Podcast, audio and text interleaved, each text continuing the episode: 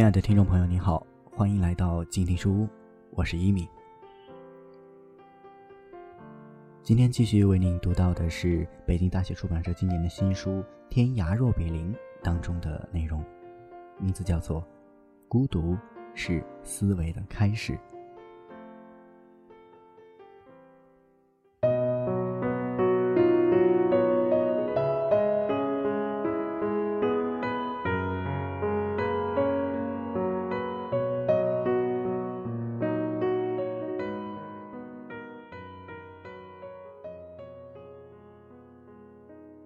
记得很小的时候，二十世纪七十年代末，中苏关系紧张。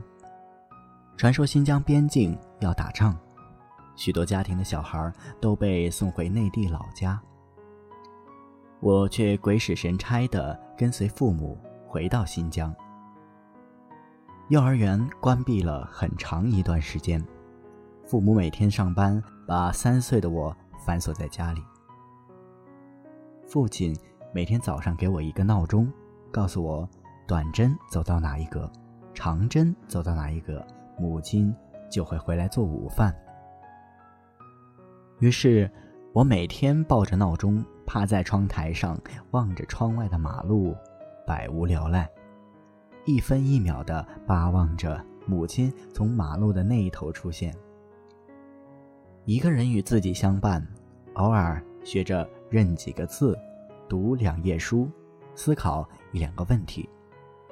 于是，我从很小就学会了与孤独相处。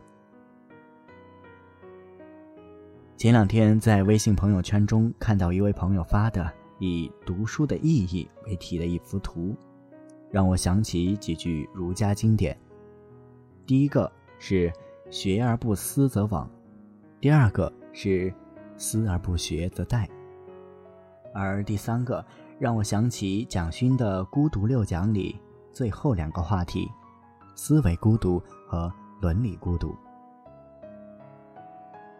蒋勋的这本书，实则是一本哲学书。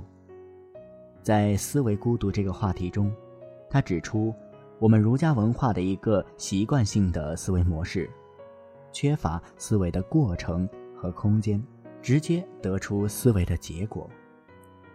想起以前在华为时，同事说的：“中国的哲学很有意思，一开始就直接到达结论，多一点讨论都是多余的，一点想象的空间都没有，只要照着做和执行那些条条框框就行了。”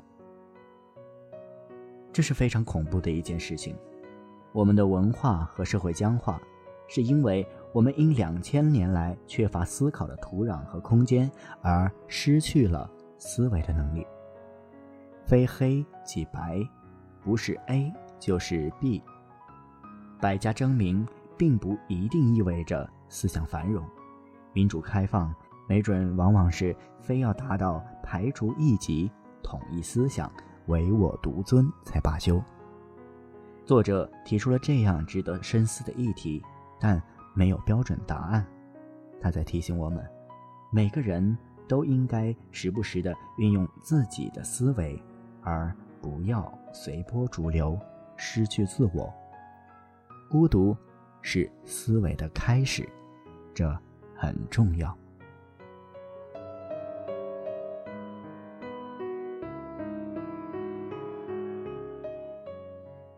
贾雷德·戴蒙德所著的《枪炮、病菌与钢铁》。人类社会的命运一书的主题是：人类社会发展的首要目的是追逐食物的生产和分配。这一数万甚至数十万年的演变过程，主要受到地理环境因素的影响，最终演变成了全球不同形态和发展进度的民族与群落。而现代社会的发展又主要受到经济的影响，在短短几年的时间里。就可以颠覆几十、几百，乃至几千年形成的伦理框架。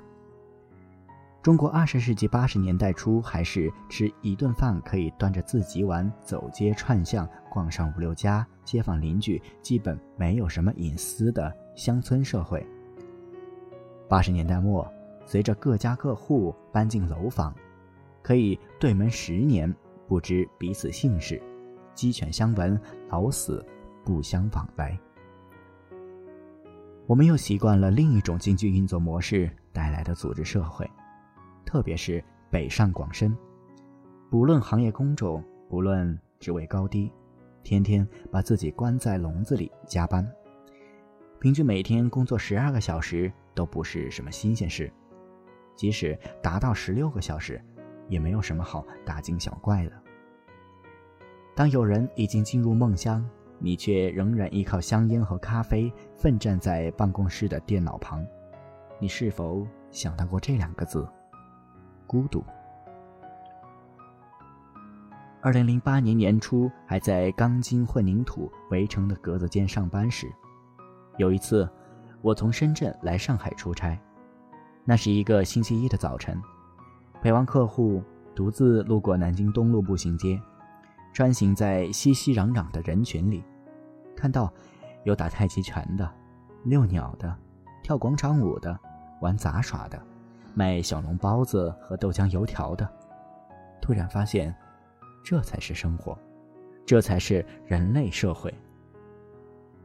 巨大的孤独感让我和这个清晨的蓝天白云、人民广场格格不入。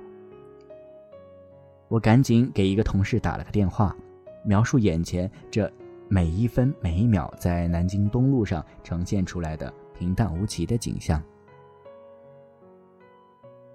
电话那边的同事说：“真不想干了，活得没有意义，不知道活着为了什么。”那几年里，我和相当多的同事都有一个共同的习惯。就是每天晚上临睡前，总要完成任务似的看一阵手机新闻或者别的什么。明明已经很晚了，该睡了，但总觉得每天几乎全部的时间都要被加班和睡觉支配着，完全没有属于自己的时间。这样机械的活着，毫无意义。哪怕在黑暗中发呆半个小时。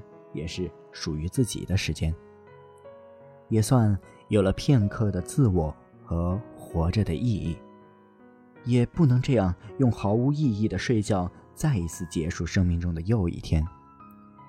人活到这个地步，真的很悲哀。可是，这是我们自己的悲哀，还是新伦理下的全社会的悲哀呢？一个公司一栋大楼里的所有行尸走肉肩并肩手挽手相伴在一起，说着早安，您好，共同维持着死一般的孤寂。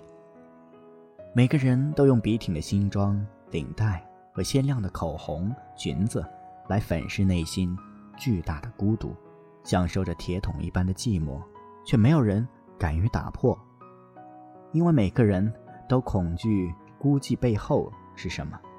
恐惧打破之后，发现的是更大的黑暗和空洞。就像郁达夫用小说《沉沦》中的男主角再现了现实中活生生的你和我，让我们在文字中亲眼看见自己死一般的孤寂苍白的躯体。茫茫的长夜，耿耿的秋心，都是伤心的种子。这样的笔触让人伤到心里。有没有人想过，我们到底处于一个什么样的经济秩序和伦理中？是我们认可了永无止境的加班、睡觉，或者日复一日的重现昨日的傻笑，就是我们今日经济社会的新伦理？还是我们没有勇气独自出走一次，离开这种大多数人？都沉默着、保守着的将死。如果我们还没有来得及想一下这个问题，就已经终了余生，真的是悲哀，也是真的孤独。如果我们有幸独立思考一下这个问题，或许我们真的就能像读书的意义那幅图中站得最高的那个人一样，不仅。能看到远处的光明，更重要的是，能够找回自我。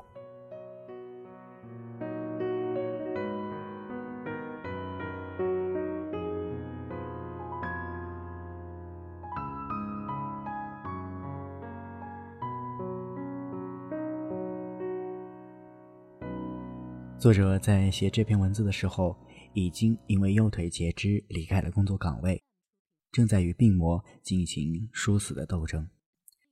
这时的他正陷入人生中最可怕的孤独当中。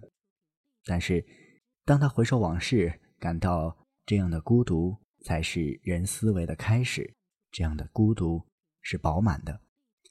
他还提出了对社会经济新伦理的质疑，认为保持独立思维的能力才是抵抗新伦理下自我迷失的最好方法。今天的内容就到这里。如果你想要阅读完本，可以关注微信公众号“静听有声工作室”，在“静听书屋”栏目里的“书屋微店”进行购买。今天内容就是以上这些，我们下期再见。读书是我们了解世界的方法，也是我们每天最好的娱乐。每读一本书都是一次修行。静听书屋，陪你在每一段向往阅读的路上。